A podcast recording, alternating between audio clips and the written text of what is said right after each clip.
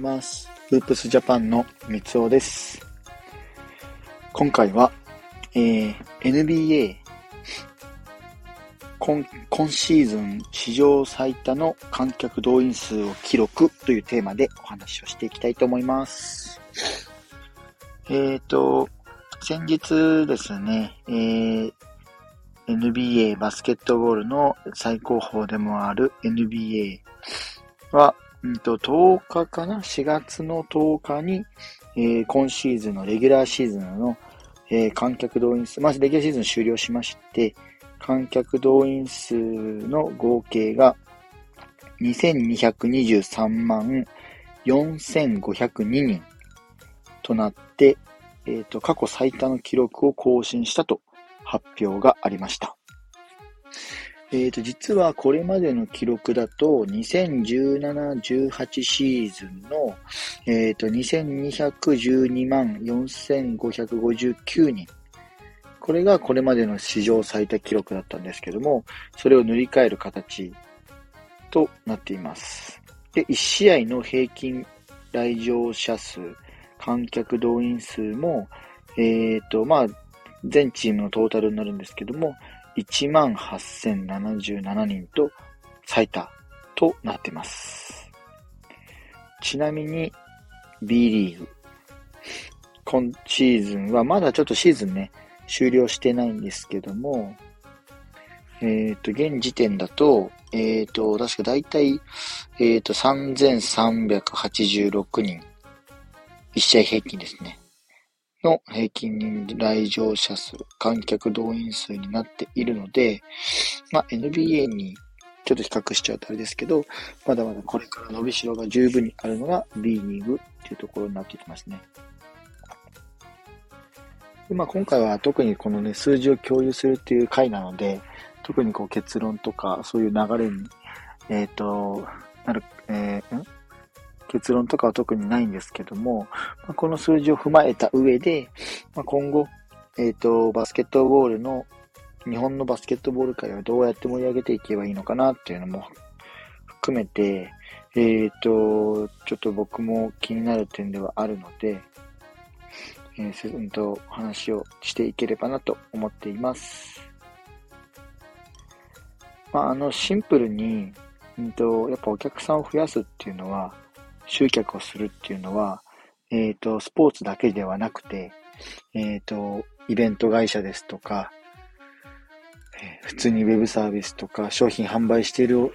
方からしても、えっ、と、ウェブサイトにお客様を、お客さん、ユーザーを集めなければいけないので、集客っていうのはもう間違いなく必要になってくるものですね。なので、えっ、と、まあ、この、今回はこの B リーグに取り上げ、B リーグを着眼点として、B リーグとか NBA に着眼点を置いて話してはいるんですけれども、チームのこの運営している母体の会社ですとか、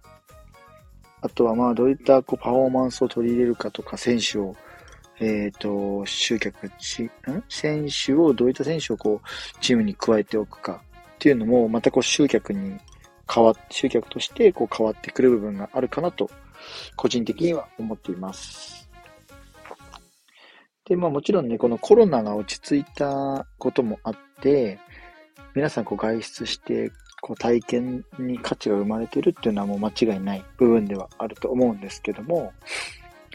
例えばどういった選手をこう入れていくかっていうのも非常にこう重要になってくるかなと思っていて、まあ NBA だと、それこそね、ブルックリンネッツに渡辺裕太が所属したことによって、日本人のお客さんが渡辺裕太を見たいってことで足を運ぶっていうケースが生まれる。で、これは、えっ、ー、と、今回移籍をしている八村塁に関しても同様、ウィザーズからレイカーズに移籍はしたんですけども、これはロサンゼルスに、レイカー、ロサンゼルスのそのレイカーズというチームに八村塁を入れることによって、もちろんね、チームの戦力アップはえっ、ー、と、あるんですが、ここにプラスで、えー、日本人の観光客、アジア人の観光客っていうのをこう集める施策になってるんじゃないかなと、個人的な見解ではありますけど、感じています。で、えっ、ー、と、まあ、日本人でこう着眼点を置くとしたら、えっ、ー、とエン、エンジェルス、エンジェルスの大谷翔平に関しても、ロサンゼルスなので、なので、ここにロサンゼルスに、えっ、ー、と、日本人のスポーツ選手として2トップ、バスケ界のトップ選手と野球界のトップ選手が2人集まっていることによって、さらにこう日本人のお客さんはロサンゼルスに行くのではないかっていう、こうまた集客にもなってくるとは思いますので、こういった形で集客につなげる一つの着眼点、見方、見え方としてあるのかなと思います。シンプルに、そのね、あの、クラブの経営とか、オーナーをしていくっていうのは、えー、まあそういうふうに集客をしていくとか、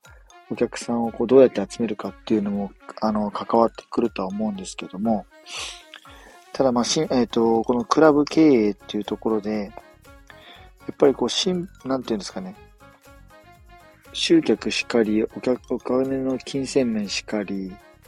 マネジメントしかり、どういった人材を取り入れるかっていうのも含めて、やっぱオールラウンドに活躍できるっていうのは、えっ、ー、と、チームにとってオーナーっていう存在は非常に大きくなってくるかなと思います。やっぱりね、どういった環境ですとか、どういった現状なのかっていうのを、本当にすぐ即断即決で判断をして、その状況に、えー、合わせていく、アジャストしていくっていうのが、えー、重要になってくるかなと思います。先日お話をしたこのルールにいかに適用するかっていうのにもなってくるとは思うんですけども、チームでこうバスケットボールっていうクラブオーナーをしていくのにあたって、しえっ、ー、と、オーナーさん、まあオーナーだから動く、んとこう見てれば、ただ見てればいいっていうだけじゃなくて、こう、なんていうんですか、地元の NBA だったらそのロサンゼルスの地域、バスケットボールだったらその B リーグの、えー、エリア、千葉ジェッツなら千葉のエリア、船橋エリアとか、渋谷だったら、サンロッカーズ渋谷だったら渋谷エリアとかを見ていて、まあその地元の企業とか自治体とか、そのエリアの住んでいる人たち、学校とか、えー、もう本当に小さい子供から老人まで、ご年配の方まで全てをこう対応していかなければいけないっていう、この難しさもまたまたこう出てくると思うので、思うので、本当にチームを運営するっていうのは、めちゃくちゃもう難しいところにはなってくるかなと思います。ただその上で、やっぱりその関係性があるからこそ、チームにスポンサーがつくとか、大きな親会社がついて、そこがそこからさらに集客につながるっていうのは間違いない部分ではあると思うので、このあたりは、えっ、ー、と、あの、まあ、NBA を参考にしつつ、B リーグっていう日本のバスケットボール界が、これからこう盛り上がっていくには、必要不可欠な要素になってくるかなと思います。まあ、とはいえね、NBA っていうこの大きな歴史がある舞台。で、えっ、ー、と、2022、23シーズンだと2223万人が動員されていて、1試合平均でも1万8000人という、本当に多い集,、えー、と集客になっているというのは間違いないので、そのあたりは、えー、NBA が、まあ、人口のね、日本とアメリカで人口比があるとはいえ、どういった形でこうし、あの、エンタメを提供して、お客さんを集客しているかっていうのは、非常にこう参考にできる部分が多いのかなと一つ一つ感じるので、僕自身もこう B リーグとか見に行った時に、あの、ハーフタイムとか、えっ、と、クォーター間にいかにお客さんをこう飽きさせないかっていうのもこう、NBA の試合を、まあ、見たりとか、B リーグ見てるだけでもだいぶ違ったりするので、このあたりは今後の、あの、この観客動員数を意識する上で大切になってくるのかなと思うので、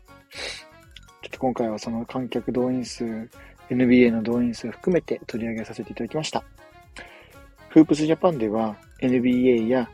B リーグ、大学バスケなどバスケットボールに関する情報を日々配信しています。最近だと NBA ドラフト2023の、えーと、候補選手を記事として掲載しているので よかったら見てみてください。以上、フープスジャパンの三つおでした。それではまた。